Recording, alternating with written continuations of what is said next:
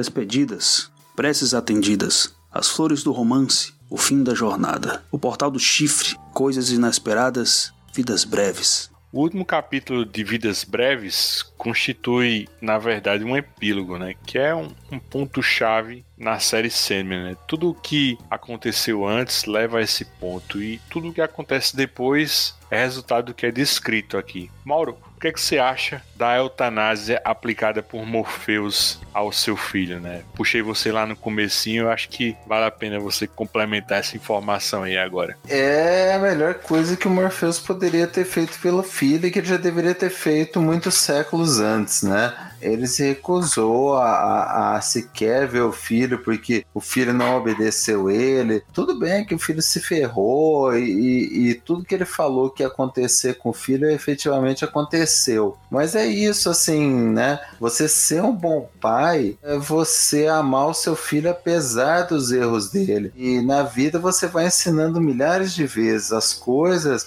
para um filho, para uma filha, e ela vai lá e faz o contrário daquilo que que você falou e você continua amando ela apesar disso e continua insistindo em querer protegê-la, né? E não é o que o Morpheus fez, né? O Morpheus é um cuzão, como a gente falou milhares de vezes, largou lá a cabeça do filho sofrendo um martírio eterno. Ele vai lá e aí ele realmente tem um, uma conversa de acerto de contas, né? Com o filho, né? E apesar de todo aquele sofrimento, ainda assim o Orfeus tem medo de morrer. E a conversa, né, o, o acerto de contas, as pazes com o pai, trazem essa aceitação para ele, né? E aí ele fala: Pai, eu tô pronto. O Morpheus dá um beijo na cabeça do filho e realmente mata ele. Então, sabe, é uma cena bonita, poderosa.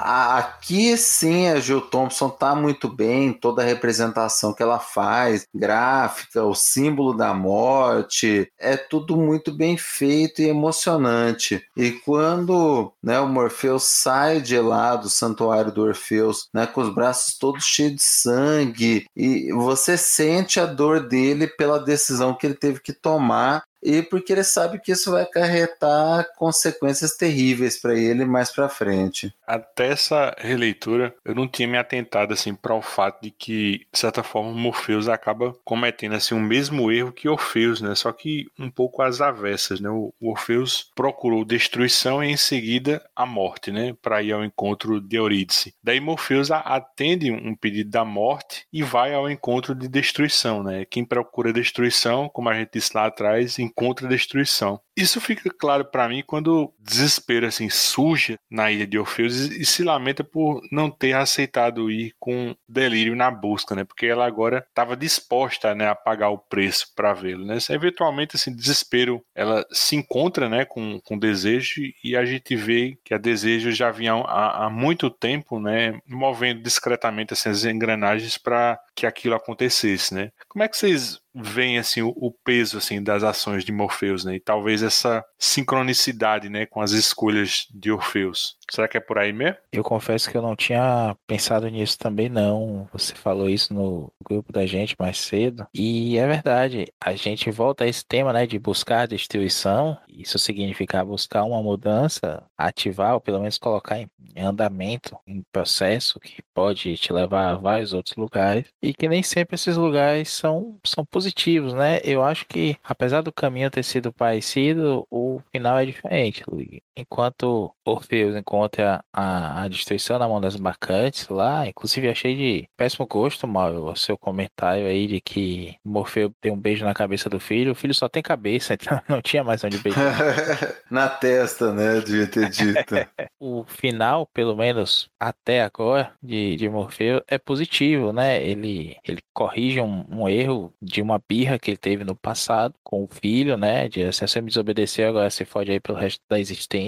E ele se torna um pouco, tenta pelo menos, parece se tornar um pouquinho melhor. Agora, logo depois vem uma, uma sequência que mostra o, o quanto o Morfeu está sofrendo com essa decisão. É libertador, por um lado, ele está corrigindo o que ele, ele reconhece hoje como um erro, mas por outro lado, ele sente também o peso de, do erro passar e das consequências de corrigir esse erro hoje. Mais uma vez, uma página da Jill Thompson, como eu mencionei mais cedo que é muito boa, que é esse sofrimento aí do, do Morfeu no seu trono, na sua sala, enfim, sozinho ali no quadro, que não precisa ter, ter diálogo nenhum, não precisa ter fala nenhuma, apenas aquele quadro te faz entender o que é que o Morfeu está sentindo ali. Isso é muito, muito legal. E você vê que a mudança, né, que esse processo todo acarretou nele, reflete na maneira como ele trata no Alan, é muito mais compreensivo, conversa com ela do que ele era antes, do que ele trata, né, os próprios guardiões né, lá do, do portal, os bichos estranham, né, ele tá sendo tão bonzinho, tão educado com eles, a maneira como ele trata o Lucien, né, então tudo isso já indica que aquilo mudou ele profundamente. Eu acho que não é nem a questão de mudou, eu acho que ele viu o quanto ele tava sendo pequeno, né, com todo aquele drama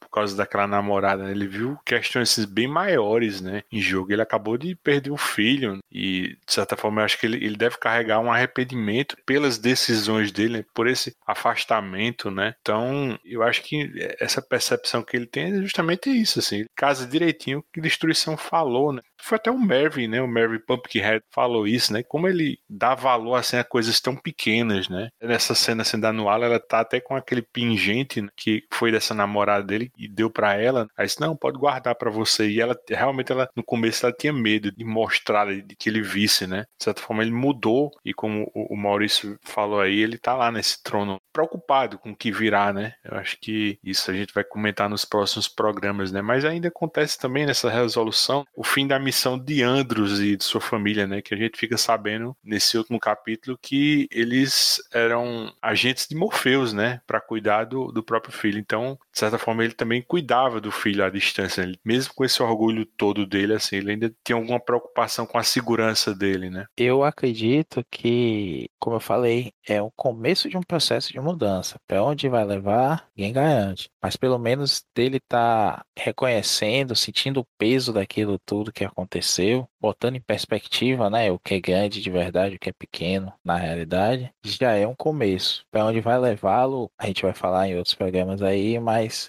foi isso que me bateu, sabe? Não, não me recordo da minha primeira leitura, qual foi a minha, o meu entendimento disso. Há, eu tenho o quê? 20 anos? Foi aí que eu li. Mas hoje, o que me bate é que ele pensou realmente nas consequências, nas oportunidades perdidas, onde ele errou, o que ele podia ter feito de diferente e como ele pode fazer diferente agora para não repetir esses esse sentimento né, de, de frustração e até de decepção consigo próprio.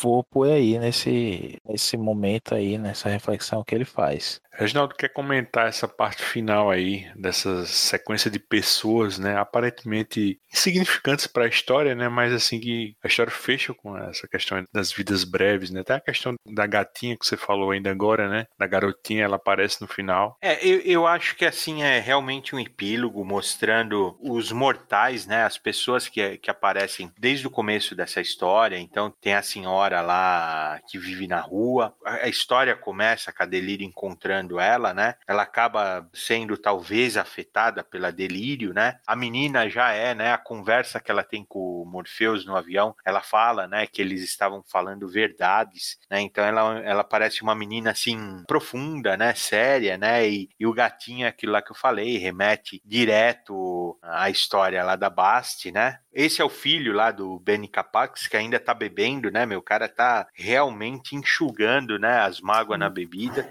Sextou. É, e ele guarda os passaportes, né? Ah, vai que se serve, né? Quer dizer, ele já tá se engraçando com o legado do pai, né? Certo. A diferença é que ele provavelmente ele não, não, não dá para saber se ele vai viver tanto quanto o pai. Eu acredito que não, né? Uma, era uma característica só do pai, né? Não sei se ele vai ter essa sorte aí ou, ou a mesma situação que o pai. Eu acho muito provável que não. Aí o, o a, a outra pessoa que aparece, a gente nem comentou durante a história, mas é um dos policiais que para o carro quando a Delírio está dirigindo e ela faz ele ele ver insetos percorrendo o corpo dele, né? E você vê que ele ainda não tá bom, né? Ele ainda não tá recuperado. Esqueceram desse cara, né? É uma situação também horrível e mostra a insignificância dos mortais, assim, né? Que os perpétuos, às vezes, até sem uma, uma intenção perversa, eles acabam prejudicando e muito os mortais que eles têm contato. A Tiffany parece que está com a situação melhor, mas eu já acho que ela está assim com um visual quebrado, né? Embora ela tenha aproveitado da situação e ela parece ser uma uma apresentadora, né? Assim. Eu acho que ela está com um convidado no programa, tipo de uma guru de autoajuda ou religiosa, de que era stripper e foi salva por um anjo e que o anjo, na verdade, era a, a desejo, né? Verdade, Mauro, exatamente, verdade. Ela parece estar fazendo um testemunho mesmo, assim, né? E ela tá com uma roupa recatada, tudo, e, e foi o que eu falei, eu, eu vejo ela com um olhar quebrado e esse, você vê que esse olhar avança, você pode até sugerir que seja o olhar dela e avança para desejo, que é o, é o anjo que ela teve contato. A Desejo ela tá dentro do reino dela, do castelo dela, que é uma figura dela mesma, gigantesca. Ela tá dentro do globo ocular, naquele humor vítreo, né, que a Delírio comenta lá atrás, né? Ela é uma das mais enigmáticas, porque ela parece ter ficado triste com essa história. Não sei se é porque ela queria ter sido o, o agente da queda do irmão ou porque realmente ela fala, ela conseguiu o que ela queria, ela atingiu o objetivo, o desejo dela e ela viu o resultado terrível que vai ocasionar disso. O final fecha realmente com o Andros enterrando a cabeça em definitivo, assim, né? E é bonito, né? É bonito, embora esse epílogo ele é triste, ele é quase aquele o início quando a montanha russa começa a descida assim, ele tem esse esse final assim melancólico, acho que até de resignação, né? Tem certas coisas que você tem que aceitar e fazer. Eu acho que o mais importante, assim, que situação terrível que estava o filho, né, o Orfeus, e como demorou para essa história se resolver, assim, né, por uma questão de, de opinião de pai e filho, assim, uma coisa terrível, assim, né, que não, não sei se é terrível a ponto do que vai acontecer com o Morpheus, mas de fato foi uma coisa terrível, né, assim, deixar o filho naquela situação tanto tempo, né, e ele volta modificado, essa é a edição que até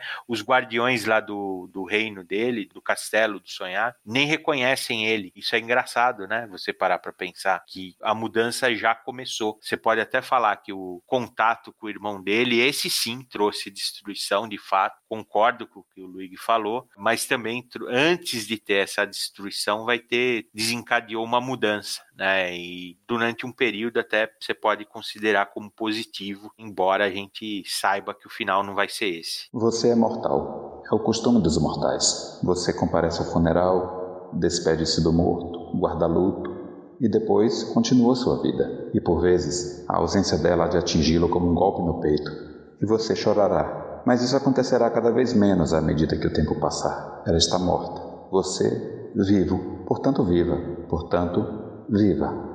A última capa dessa saga, né? Edição 49. Essa sim eu acho a mais feia, né? E também eu não entendi nada, só vi tipo um, um diabinho ali, não sei. Parece um chifrezinho ali, uma, alguma peça, um objeto. Eu acho ela bonita, eu acho, talvez, foi o que eu falei, a outra é a mais esquisita, a anterior, né? Essa daqui eu consigo visualizar na minha leitura a cabeça que é o Morpheus, ela tá, parece espetada em alguma coisa. Ela tem realmente um chifre, porque é como se fosse fosse um crescente atravessando a cabeça dele, né? Mas para mim esse é o Morpheus. Lá em cima, você no flop dificilmente você identificaria, mas como eu vi outras impressões dessa capa, é o Morpheus, né, com o olhinho brilhando, e no plano lá atrás de tudo você vê a flor, né, que, que, simboliza lá o santuário do Orfeus, né? Então, ela é bonita, não é de todas a mais bonita. A quarta capa é a flor estourada, assim. Curiosamente, não tem, eu olhei aqui na edição de 30 anos, mas no flop tem uma prosa, né, um texto que, que é chamado de interlúdio. É, é o amanhecer, na verdade é um dia antes, né, do Morpheus chegar na ilha. É em forma de texto, é bem legal de ler, cara. É bem legal porque o Orfeus conta uma história para o Andros e você já, já entra já no, no clima dessa última edição. Ô, Reginaldo, respondendo aquele seu comentário sobre o desejo, eu entendi que ela demonstra algum arrependimento ali, né?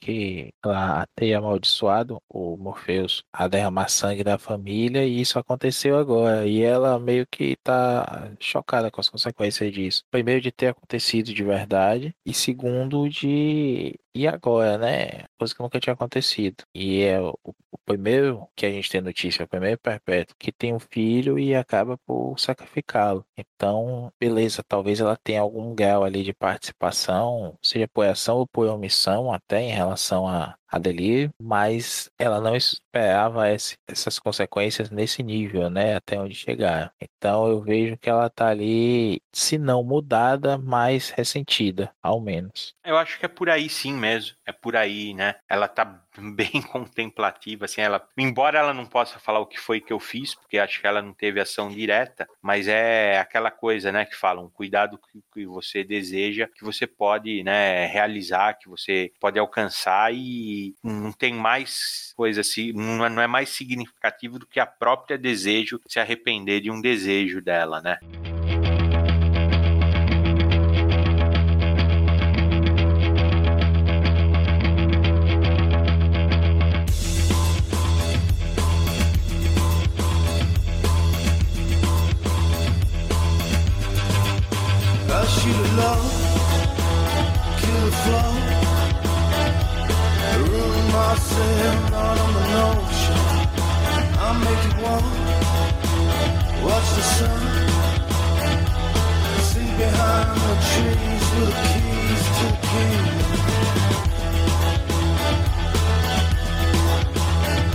Esse é o fim de mais um Sandman Anotado. A seguir, vamos para o oitavo encadernado, Fim dos Mundos. Nós vamos ficando por aqui, mas não se esqueça, os Escapistas estão no Spotify, iTunes, Google Podcasts, Deezer ou no seu agregador favorito. Se você quiser registrar sua opinião sobre qualquer podcast da família Escapistas, é só dar seu pitaco no Twitter, arroba escapistas, ou no Instagram, arroba escapistas podcast. Se você gostou do que ouviu, assina o nosso feed, indique esse podcast para outras pessoas, faz um jabazinho pra gente na sua rede social, deixa teu comentário no iTunes, dá uma estrelinha pra gente, isso ajuda o podcast a ter mais visibilidade na podosfera. Quer ajudar os escapistas a manter esse trabalho? Compre seu Sandman, livro, Blu-ray, qualquer coisa, através de nossos links e banner no site. Eu gostaria de agradecer aos perpétuos desse podcast. Valeu, Maurício. Valeu, agora eu vou ter um pequeno sonho de mim mesmo, porque hoje foi cansativo.